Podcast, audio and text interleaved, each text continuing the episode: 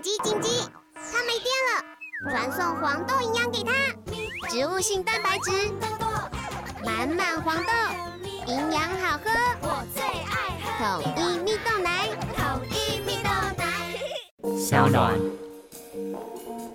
你自以为一直重复的，其实并没有真的重复。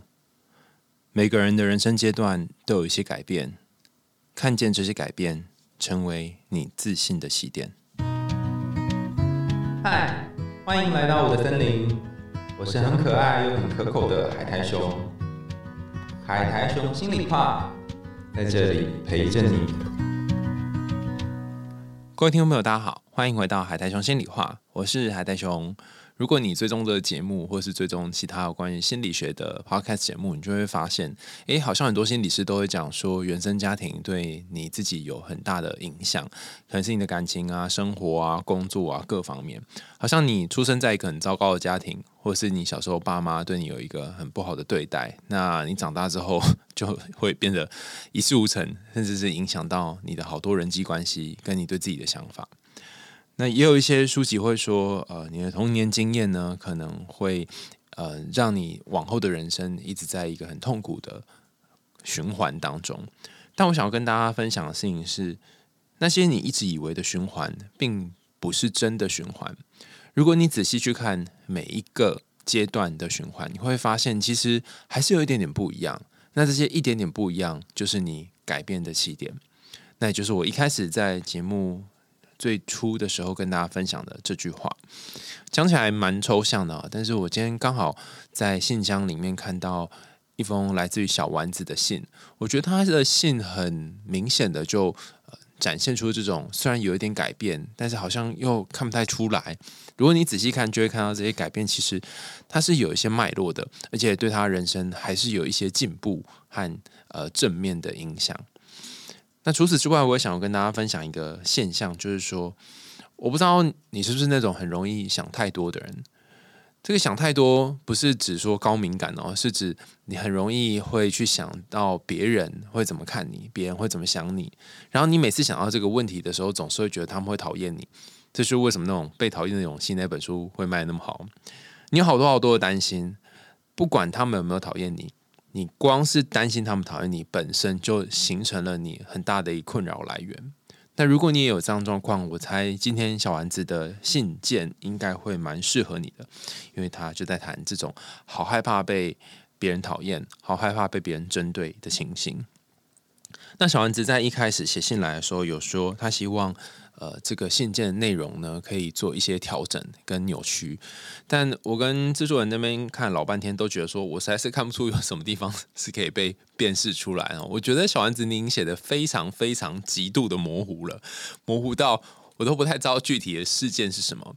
那尽管是这样子，你还是把你很多深刻的情绪交代出来，所以我选择改了几个字，但是大部分的内容还是按照你里面的方式来念哈。那也因为我觉得你写的这些文字有你个人的温度，而如果把它改成一些比较抽象的版本的话，很可能没有办法展现出你原先这个信件里面蛮细致的内容。好，那我要来念你的信件喽。海苔兄你好，事情是这样的，我是一个女生，虽然我的外表是非常明确的那种生理女性，但我一直不认为。我是台湾社会那种传统的比较温良恭俭让、讲话很轻声细语的那种女生。我觉得这可能是我从小到大爸妈对我的期望所导致的。小时候在大家庭成长，然后被迫要跟同年龄的表哥竞争，爸妈对我的期望比较严格。我从小开始一直到高中毕业为止，不断的跟家人产生冲突。相较于姐姐，他们对我的教养方式差距蛮大的。姐姐比较没有这方面的议题，因为当时在我姐姐小的时候，她身边还没有什么竞争的对象。我的个性会变得比较强硬的原因，是因为跟我一些同年龄的表哥们，所以我很容易跟他们竞争。但我发现这样的成长过程也让我带来了许多困扰。首先是我国小、国中的求学阶段，都会担任班长或风纪股长这样的职位，但当时我并不会觉得太过于困扰。由于那时候我很认真读书，不太在意人际关系，班上也有几位自己的好朋友，所以我不觉得自己的个性有什么问题。一直到高中考进知名女校，才发现这个状况好像有了不一样的转变。就我所知，在台湾的几所女校，其实学姐学妹制都蛮重的。我在开学不久之后就得罪了学姐，从此之后在班上就被莫名其妙的刁难了非常多次。我也承受了其他许多学姐不知名的恶意，有许多我不认识的学姐会突然对我口出恶言，我感到匪夷所思。一直到后来，我才有朋友告诉我真相，原来我一开始就得罪了人，但是我并不知道。后来我变得小心翼翼。考上大学之后，我开始练习在班上变成一个透明人。我开始不表达意见，总是不去说出任何我的情绪和想法，避免再得罪任何人。我好像过得很安全，但是却很不快乐。隔了一段时间，事情又发生了。我在跟系上研究所的学长交往，然后交往的过程当中，产生了非常多的争执。学长在不认识我的同学，还有其他的学长姐面前说了很多我的坏话，然后这些话又传回我的耳里，我开始忍受不住了，因为我在高中那个糟糕的回忆又回过头来侵蚀我，然后就休学了，开启了一段很长时间的自伤。好不容易在经过长时间的咨商之后，我终于毕业了，就跟一般普通人一样，我开始找工作，也在一间还蛮知名的大公司里面就职。我发现，原来工作也是无法避免的许多闲言闲语。有些时候可能来自于你跟很亲近的同事，还有一些时候可能是来自于一些有点距离的同事。彼此之间可能因为工作上面的立场不同，会出现意见相左的情形。对我来讲，其实我都是不带恶意的，而且很理性、公平、公正的在做事。可是后来我发现，有些人会开始攻击，还有出现造谣的情况。我当然理解被造谣的人不是只有我，而且这种状况经常在发生，人人自危。但不知道为什么，我就是没有办法忍受。我对于有些同事在背后抹黑我，或者是对我做一些恶意的指控，我总是会觉得非常的敏感、不舒服，而且痛苦。于是工作没多久之后，我又开始过着以泪洗面的生活。我只好选择离开，就这样经历了一份又一份的工作。我不断有着相同的轮回，导致我的工作稳定性非常差。到现在也过了好多年，我的工作资历在每一家公司都没有待超过一两年。每当身边的朋友问我的时候，我都有许多冠冕堂皇的理由，但其实我的内心很清楚，是因为我没有办法忍受在工作当中别人对我的这些恶意，然后我也没有办法忍受这些隐隐微微的恶意，这些若有似无的批评，还有不友善的眼神。对我来说都是很重的打击。现在的我对于身边的人很容易会有那种被害妄想症。除了基本非常亲近的一些老朋友和家人之外，我很害怕被陷害，会被抓到什么把柄，而被语言攻击、酸言酸语等等。我的防备心变得非常强，导致现在我在跟别人合作的时候，总是浑身充满敌意，这让我的处境越来越糟糕。许多人开始觉得我的情绪不稳定，开始觉得我是一个很难合作的人。但对我来说，我只想要保护我自己。我觉得这个世界非常的危险，而且我每一天都过得非常痛苦。我非常害怕有任何人在说任何有关于我的评论。其实我对于不同的国家也有不同的想象。我在想，会不会我不适合在台湾生活？我一直在幻想自己有一天可以到欧美国家生活，感觉那里的人比较有话直说。但种种现实原因的考量，我觉得我目前应该办不到。我希望海苔熊能够帮我。我想知道接下来我该怎么办，才可以不管是在职场或生活当中，当我接触到那些没有非常亲近的人，我该怎么跟这些人和平的相处？怎么可以确定什么事情是错的，什么事情是对的？完全没有任何的问题。怎么知道我完全没有任何问题？所以别人怎么说我都没有关系。而我怎样才算是真的有做错事情？所以得要检讨自己。我想知道我怎样才不会被这些人的闲言闲语过度的影响，然后谴责自己。我想知道，如果海苔熊读过我的故事之后，可以告诉我说，会不会我的个性在台湾是比较不太容易被接纳的？我可能要做某些调整吗？可是，还有没有一种可能是，没有任何人需要改变自己的个性，任何人都能够很自在的在生活当中舒展自己？有这种可能吗？最后，其实我陆陆续续经历过各式各样不同的智商疗程，常常结束了一段时间之后，就觉得自己又很需要再投入智商。我不能说智商对我没有帮助，可是我不喜欢自己一直需要投入智商，这让我觉得我没有完完全全根本性的解决我的问题。我这个想法是正确的吗？什么时候我的议题才能真的被完全解决了呢？真的会有那么一天吗？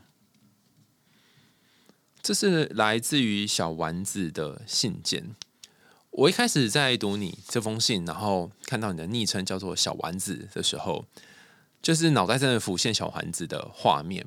大家对于小丸子的印象是什么？如果给你三个形容词的扩塔的话，你会怎么形容小丸子？嗯，这是我督导常跟我讲的一个比喻哈，就是小丸子刚好是他很常提的一个比喻。他说，小丸子其实很多时候是。那种有点白目，然后讲话有点直接，然后想什么就做什么的这样的人，那有些时候也会做出很后悔的事情，然后觉得啊自己怎么会这样？但除了刚刚讲的白目之外，也有一些人会觉得小丸子是一个很可爱的小女孩。那尽管经历了这么多事情，还是会坚持不放弃，然后有一些自己的很奇妙的想法，想要去实现这些想法。还有一些人会觉得小丸子他可以有这么多的朋友，那在班上好像大家都觉得他蛮重要的。嗯，在这个动画里面，他会是一个很核心的角色。尽管班上有各式各样不同的同学，然后有一些比如讲话很阴沉的人啊，有一些可能爱恶作剧的人啊，但他好像都在人群当中维持一个还不错的人际关系。好，那有上面这三个特质之后。我想要邀请大家想一想，你会想要跟小丸子做朋友吗？我猜，由于动画营造出来这个形象，哈，可能很多人会觉得说，哎，那好像不错啊，跟他在一起玩好像蛮好的。但我也猜，有些人生活当中有类似像小丸子这种人，就是讲话很直接的，你就会觉得说，啊，能不能够讲话稍微修饰一点，不要那么白目。提小丸子这个例子，是因为我觉得，就像，嗯，你在信件里面谈到的。你不管做怎么样，都会有人觉得你做的不好，甚至你没做错什么事，还是会有人在旁边闲言闲语。那怎么知道自己有没有做错呢？我觉得最简单的方式呢，就是你就去问 Chat GPT，然后就把你的事情告诉他，然后你问问看他能不能提供你三四个不同的观点。大部分的事情都不会有百分之百自己做对或者是做错，一定有一些部分是别人呃。对你抱怀抱的不太恰当的期待，还有一些部分是你可能漏掉了，没有想到其他人的一些需求，没有顾及到。但人本来就不是圣贤嘛，所以没顾及到，也就是难免会发生的事情。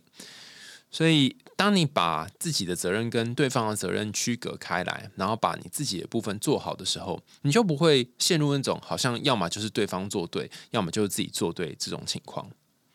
我在读你的故事的时候，发现一个特征。就是，其实你是一个很容易非黑即白的这种人，就是你会稍微，嗯，你会发生一件事情之后，你就从我本来是很有话直说，变成通通不讲，然后通通都不讲之后，又隔一阵子，因为你觉得压抑了太久，你又爆炸，又开始有话直说。我在想，这中间难道没有那种平衡，或者是嗯，不要那么直，但是也不要那么。嗯，压抑的可能吗？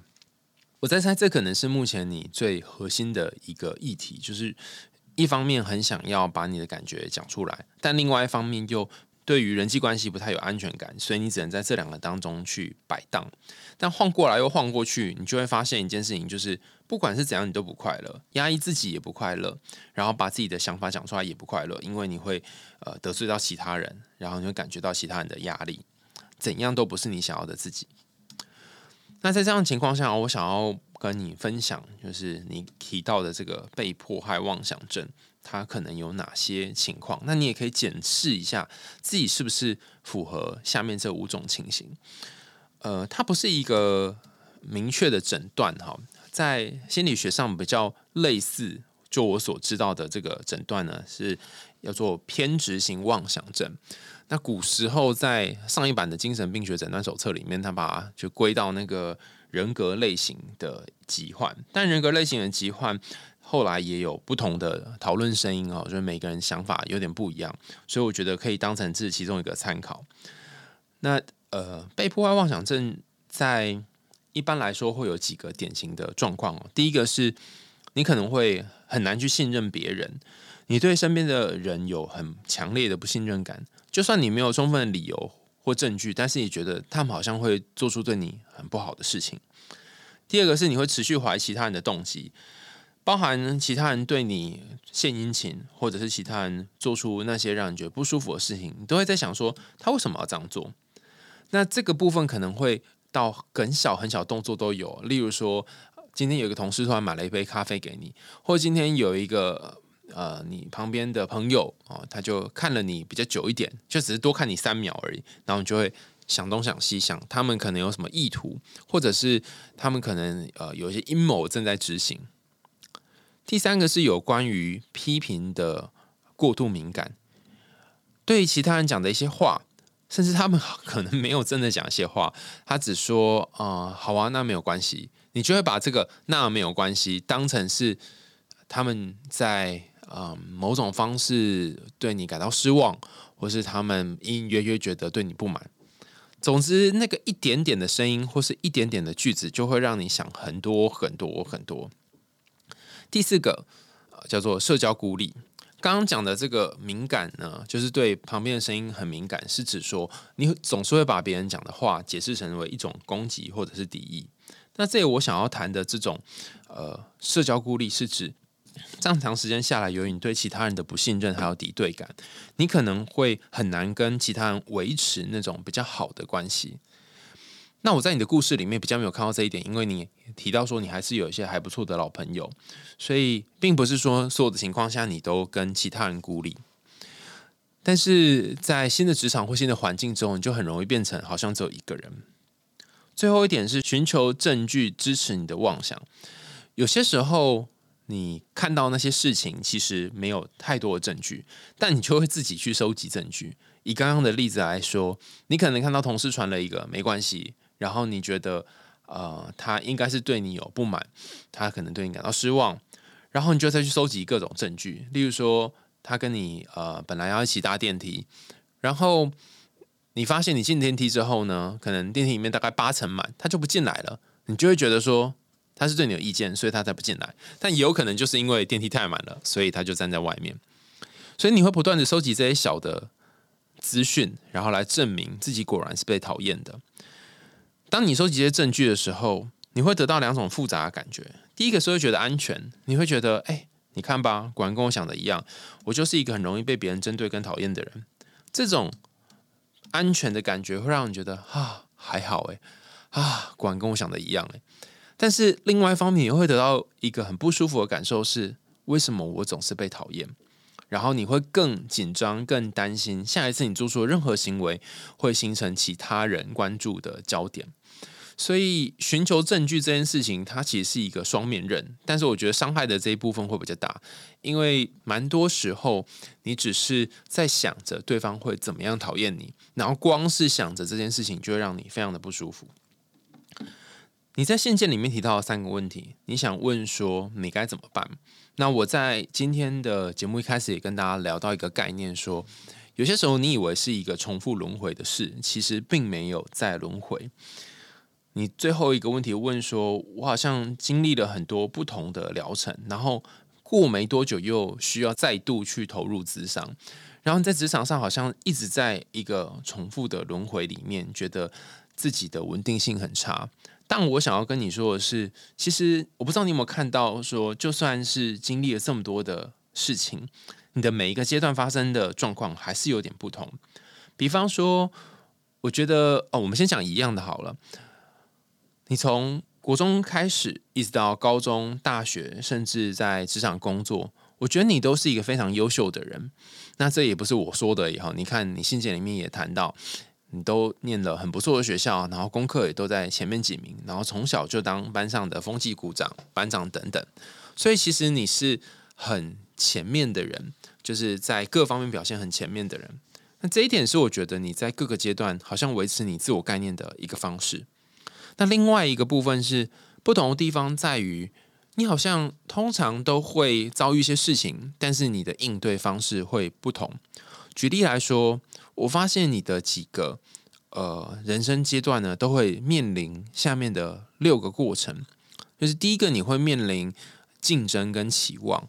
你可能在家里面要跟呃家人竞争、手足竞争，在学校要跟同学竞争。那这些竞争会让你感觉到压力，你就会更拼命的做这件事。那除此之外呢，你也会感觉到第二个就是你会感觉到被其他人排挤或被其他人有这个敌意的方式来对待，可能是高中的时候得罪学姐，在大学的时候，呃，因为一些表达方式再度面临同样的状况，然后进入职场也是一样，你总是会担心别人怎么样看你，那他们可能真的有做出一些，就像你说的那种呃闲言闲语的状况，所以当你有压力之后，第二个你就会觉得可能。其他人在排挤你，然后你就开始产生第三点，就是一些适应性的行为。你可能不论是保持低调，或者是主动的呃回应回去，你可能让自己变透明人，或者是有话直说。但是不论如何，这些行为好像都没有造成一个比较长期而稳定的好结果，所以你会越活越辛苦。然后第四个，在以上几个步骤下来之后，你好像总是会感觉到不快乐，然后总是会有压力。因为如果直接反击，你会担心别人讨厌你；但隐忍压抑下来，你会觉得这不是你自己。所以在这一进一退之间，好像不论如何，你总是不快乐的。第五个就是，你每次在发生这样的事情之后，或许你会去做一些做一些方式，去想办法解决自己的困境跟。呃，人生的议题，然后你希望可以让自己的状况好一点，但每次寻求智商协助之后，绕了一圈，好像又回到原点。那怎么会这样呢？我觉得你提的最后一个问题蛮好的，我相信也是许多听众的问题哈，就是到底智商是为了什么哈？那我提供我的想法，不见得是每个智商师都这样想啊，但是我我目前是这样想，包括我自己在去背智商的时候，也是有类似的感觉，就是说，其实智商并不是要。解决一个问题，或者是呃做完之后，你的根本问题就完全消失。我自己比较觉得它有点像是一个像吃中药的概念，就是一边吃，然后一边呃去体验你的身体，然后经过了一些调整之后，慢慢的、慢慢的，你会对自己有更了解一点，所以。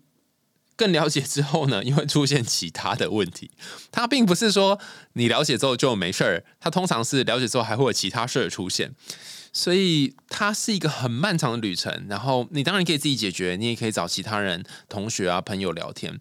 可智商师他会给你一个比较系统的观点，然后陪你一起走这段路途。好，那。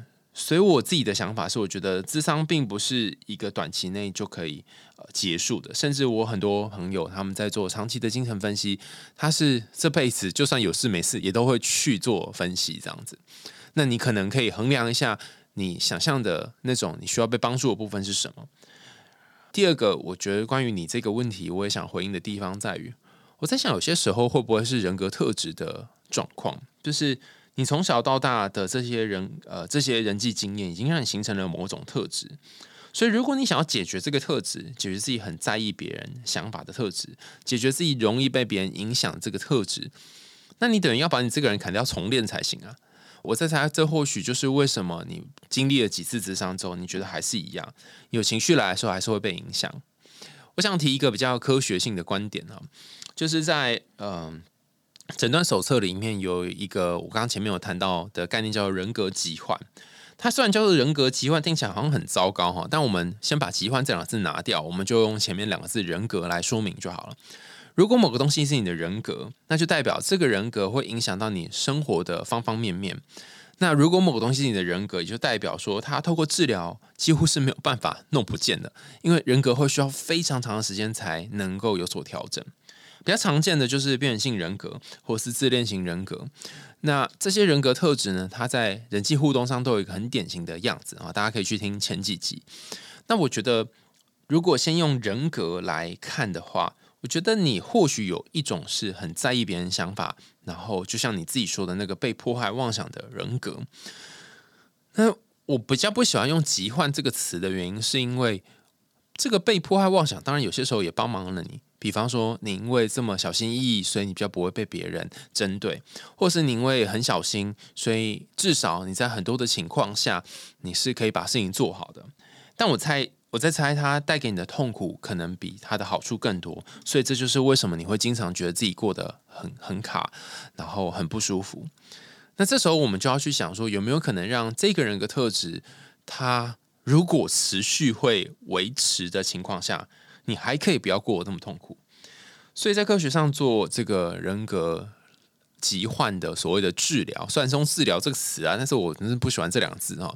大部分的时候都不是为了要去处理把你的人格弄不见，或是换一个人格，那不然你就重新投胎就好了哈。大部分的时候都是为了希望能够让你用比较不同正面积极的方式，或者是绕一个观点来去应对你的情绪。好，它逻辑就是说，你以前从小到大的经验。你爸妈对待你，兄弟姐妹对待你，还有那些学长姐以前的同学对待你的方式，让你形成了某种人格特质。这人格特质是你会很在意别人的想法。那么这个想法，哎，这个特质它可能不会不见了，你这辈子都会这么在意。但有没有可能是想到一些方式，让你呃，在这个特质的情况下，你还是很在意别人的想法情况下，你比较不会那么难过呢？那我觉得这才是呃。你可以往前进的比较光明的一个出口哈，不要把自己砍掉重练，而是在没有砍掉重练的情况下，你能不能够不一定要调整自己的生活方式，但是可以更好的去面对你的情绪呢？这样讲起来有点抽象哈，那我觉得会不会目标不要放在你想要？变一个人，或是转换你的生活方式，应对人的人际方式，而是放在当情绪来的时候，你可以怎么办？因为已经这么长的时间了，然后你的个性也很习惯的这样思考。那当然，可能透过许多书会跟你说，你改个思考方式会很好。可是如果不行呢？有没有办法？你先跟自己的情绪好好相处。那你在这。后面的问题当中，有提到两三个，我觉得也很很重要，值得讨论。就是说，那我要转换环境吗？我要去其他地方生活吗？我觉得这个问题，嗯，你可以用长期跟短期来思考。我之前遇过一个朋友，他也是跟你有类似的状况，他觉得台湾的生活环境非常不适合他，他想要换其他地方生活，但就像你可能会面临经济上跟各种务实上的考量。那最后他的选择就是。他花了四年的时间去存，他可以到国外念书，还有国外生活的费用，然后最后就在国外找到一个工作。他也是好像是去加拿大吧，在那里工作了呃一段很长的时间，然后最后呃目前我遇到他的时候，他就是可能一年会回来个一两次这样子。一开始我是觉得他大概就在台湾这个环境，然后觉得很。很很难适应，很难在这里可以存活。但他做的这个决定，我也觉得有点困难，因为你要存到这么大笔的费用，其实不容易的。但没想到他最后存到了，所以我觉得，如果你真的想要脱离这个环境，你也想要试试看的话，那不如就以这个为目标吧。你可以自己定个几年的时间，然后工作再苦或再艰难，都想办法撑下去。目的就是为了让你可以哪一天去国外过不一样的生活。那另外一个就是，假设你没有换这些不同的生活，就是不要移动这么大，那可不可能可以移动到其他地方呢？呃，就是台湾的别的地点去工作。虽然我觉得可能每个产业有它盛行，或者是呃比较比较呃多工作机会的地方，可是我也在想，有些时候转换一个职业，你整个人生会换一个完全不同的跑道。举例来说，我之前就曾经很呃想过一个问题，就是说。当你在买房子的时候，你会选择要买台北、台中、高雄，还是其他呃可能人口比较少的县市呢？然后我就发现一点，就是说，通常会买在台北的人，呃，似乎生活都是比较紧凑的，然后想要呃有比较多事业心，有更呃更多的想要发展的部分。那如果你会买在台中、台南、高雄这些地方，就是相对而言哈，并不是这么竞争激烈那么多的地方。那或许对你来说，工作并不是第一要务。我有朋友他买房子买在云林，买在嘉义，甚至买在东部。那我就问他说，他们为什么选择这些地方？后来才发现，哇，原来他们的人生的第一件事情，并不是要有成就，而是希望自己有多一点时间休闲跟生活。所以。按照前面这个脉络推论下来的话，你会发现在不同地方生活的人，他们其实对于人生、对工作、对于职场上的斤斤计较，然后很多的竞争可能会不一样。如果你想体验不同生活，或许搬到不同城市做其他工作也是一种选择。最后，我想要跟你说，其实从你一开始的信件谈到你小时候的生活，到后来你谈到呃。你在高中、在大学跟其他人，呃，被其他人讨厌的过程，我觉得其实你好像经历了一种原型上的转换。原先小时候的你可能是一个战士，你可能要跟这些哥哥们挑战，然后跟他们竞争，才能达到你想要的目的。但随着时间，你好像进入了另外一个原型，叫做受害者。你被这些人陷害，你被呃不当的对待，然后讲一些很糟糕的话。你在旁边觉得很痛苦，可是你心中的战士却不见了。在隔了一段时间之后，当呃你经历了几次职场上面的困境，然后现在会变得有话直说，冲锋陷阵，然后也因为这样，可能隔一段时间之后，你就得要转换其他工作。我在猜你早期的那个战士已经复活了。那有没有一种可能是，除了战士跟受害者之外，你可以？请另外一个原型，或是有没有可能从战士跟受害者之外，你可以发展出其他不同部分的你，然后让其他的原型的你可以慢慢展现出来呢？我给你一个算是小的呃提示吗？哈，就我先前在读这个女英雄的旅程当中，发现女英雄有几种不同的类型。那这个女英雄的类型呢？它当然包含了很多部分了。那其中有一个女人的原型是叫做爱人。你能不能够去爱一个人？包含你能不能够爱你自己？透过爱你自己，还有爱人，你不一定要当那个战士，你也不一定要当受害者。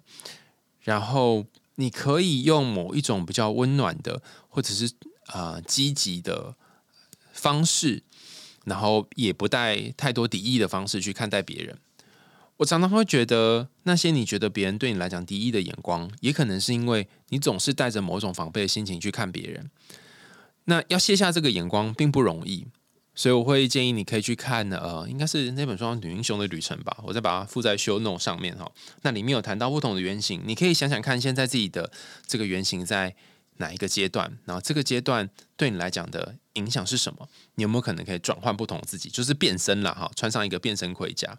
那这是一个很很不容易的练习，但我相信你都经历了这么多困难，然后你也考过这么多的试，然后到一个嗯很不错的地方工作。我在猜，其实你是对于改变，然后对于调整自己有很大的渴求和期待的。倘若你之后还是会感觉到这些压力的时候，或许你可以用一些比较柔软的态度对自己，不需要要求自己一定要做这么多，然后一定要做怎样的改变比较好。采取一个完全截然不同方式来面对你过往一直以来嗯很困扰的这些议题跟生活。又到节目的尾声啦，感谢大家收听，欢迎大家在 Apple Podcast 或者其他留言管道告诉我你听完这集故事的想法，也欢迎大家透过桑当这个平台呢赞助我们家猫咪布瓦的罐头。那如果你有你想要投稿的故事，你有你想要说的事情，也欢迎大家继续投稿到我们信箱。我们还用心里话，就下次见啦，拜拜。